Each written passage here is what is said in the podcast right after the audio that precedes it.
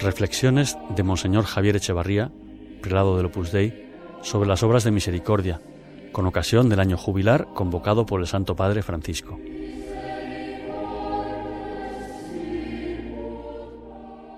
Sin mí no podéis hacer nada. Estas palabras que Jesús dirige a sus discípulos, a ti, a mí, nos revelan que sin nuestro Padre Dios, sin su ayuda, nuestros esfuerzos por vivir la misericordia resultarán vanos. A la vez, nos confía que, por su interés por los hombres y por las mujeres, desea acompañarnos siempre si obramos rectamente. Por eso, llegados al final de este año jubilar, nos ponemos nuevamente en sus manos y le volvemos a confiar los propósitos que convertirán nuestra vida ordinaria en un tiempo de misericordia.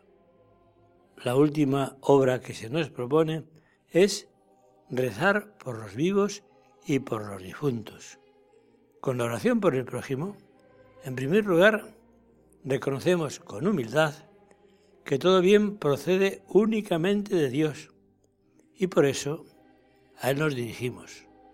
Además, obtenemos para las almas la protección divina y, finalmente, reforzamos los lazos sobrenaturales que nos unen a los otros, también con los que gozan ya de la presencia de Dios.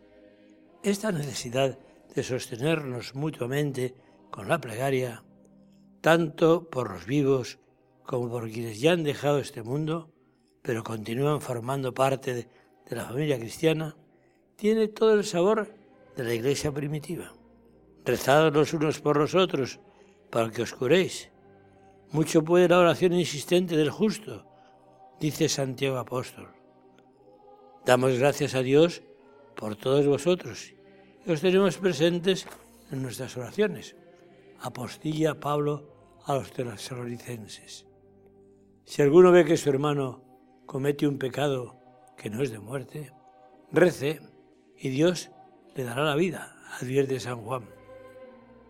Después de oír esto, preguntémonos, amigos y amigas, si sostenemos así a nuestros colegas de trabajo, a nuestra familia, a los vecinos del barrio, a las personas de la parroquia a la que pertenezcamos. Si alguien atraviesa una dificultad, ¿le asistimos con nuestras oraciones? Aunque el interesado no llegue a saberlo.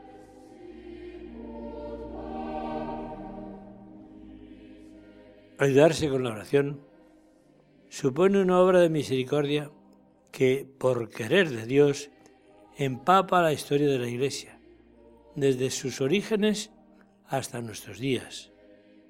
Actualmente, el Papa nos pide que recemos con intensidad por los cristianos perseguidos, esos hermanos nuestros decididos a perderlo todo con tal de conservar la fe. De igual manera, nos ha invitado a orar por los inmigrantes que arriesgan sus vidas buscando un futuro en otros países, o por quienes carecen de empleo también por los ancianos que viven solos y por otras muchas personas necesitadas del calor de la comunión de los santos.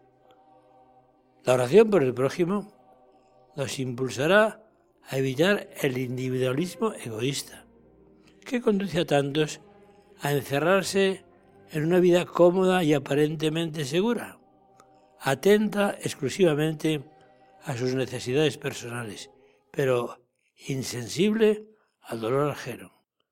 San José María señalaba que hay que reconocer a Cristo que nos sale al encuentro en nuestros hermanos los hombres.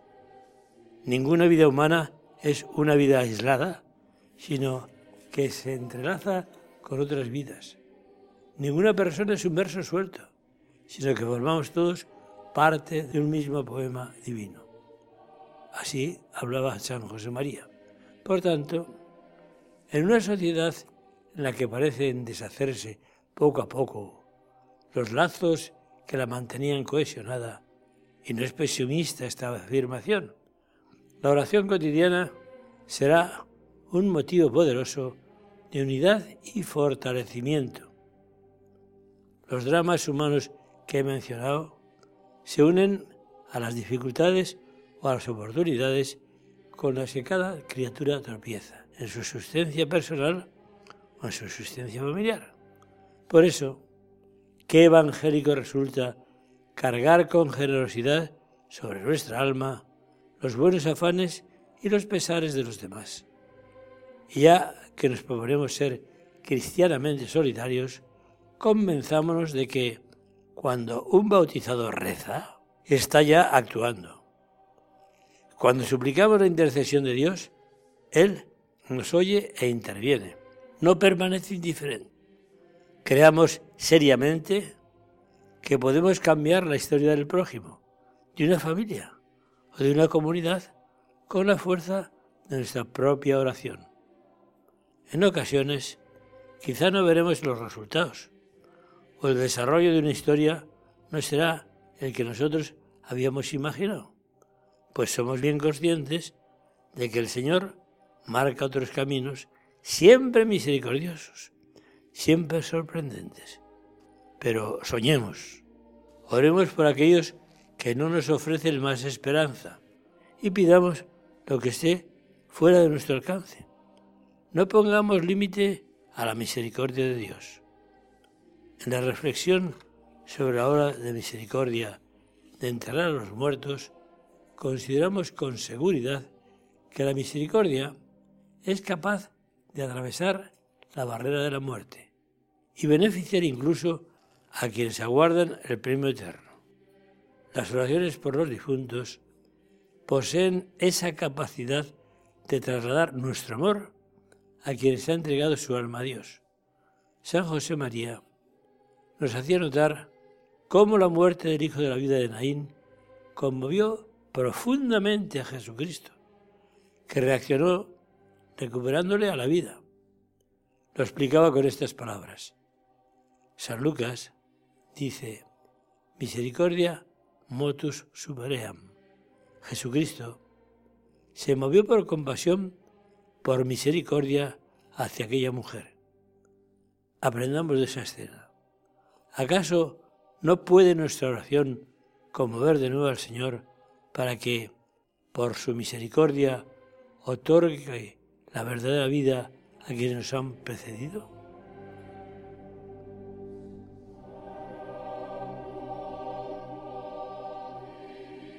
El año jubilar, que ahora concluye, no debe constituir únicamente un evento más del calendario, sino que ha de impulsarnos hacia el futuro y renovar en nosotros deseos firmes de santidad.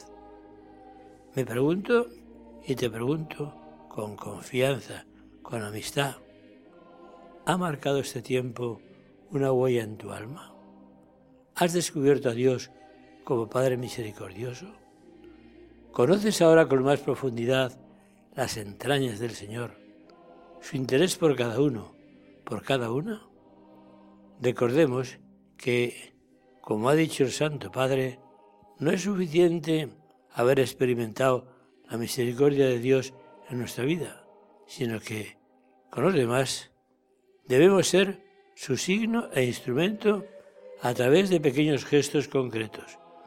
Por eso, las 14 obras sobre las que hemos meditado juntos durante estos meses nos invitan permanentemente a plantar la semilla de la primera evangelización en tantos corazones que desconocen todavía a Jesucristo o que se han alejado de Él.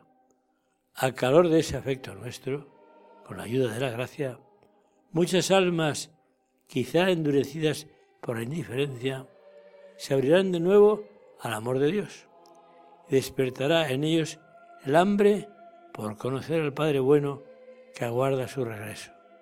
Ponemos en manos de la Virgen nuestros propósitos e intenciones.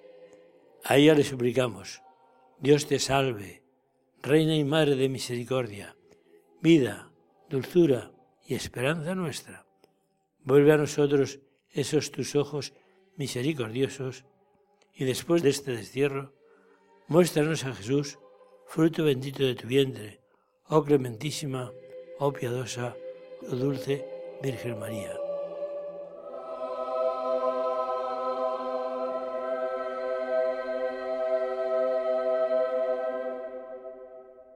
Este audio ha sido ofrecido por la Oficina de Información del Opus Dei en Internet